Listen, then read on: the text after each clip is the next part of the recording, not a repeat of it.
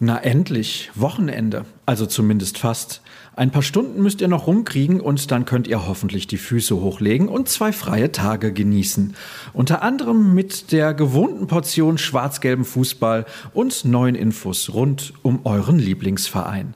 Und damit heiße ich euch herzlich willkommen zu BVB Kompakt. Mein Name ist Sascha Staat und ich begleite euch durch die kommenden Minuten in denen es uns an Themen ganz sicher nicht mangelt. Wir starten mit den wichtigsten Aussagen der Pressekonferenz von gestern. Der Gegner von morgen, Borussia Mönchengladbach, befindet sich in einer sportlichen Krise.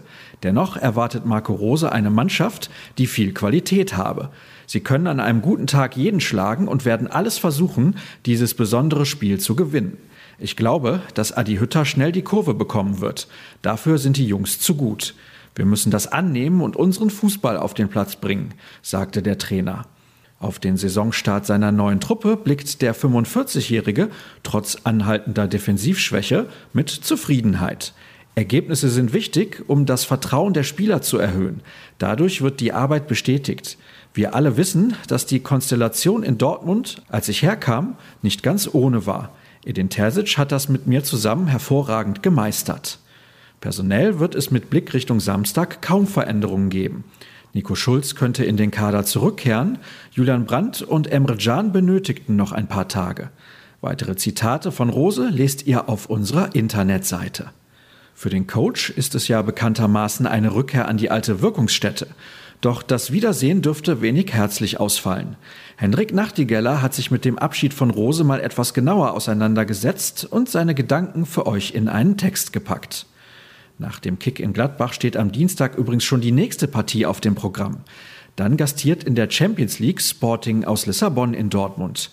Der BVB hat sich nicht nur für dieses Heimspiel etwas Besonderes überlegt und 500 Menschen ins Stadion eingeladen, die im medizinischen Bereich tätig sind. Wir hatten frühzeitig betont, dass wir uns bei denen bedanken wollen, die im Kampf gegen das Coronavirus enorm viel für uns als Gesellschaft geleistet haben, sagte Hans-Joachim Watzke. Definitiv eine tolle Geste des Vereins, die in der Bundesliga und im Pokal eine Fortsetzung finden wird. Wir kommen zu einer ganz anderen Geschichte, die Kevin Pinot zu Papier gebracht hat. Die Bewertungen für das beliebte Videospiel FIFA 22 wurden veröffentlicht und sorgen innerhalb des Teams für jede Menge Gesprächsstoff. Du bist ja fast so langsam wie Mats, war beispielsweise zu hören.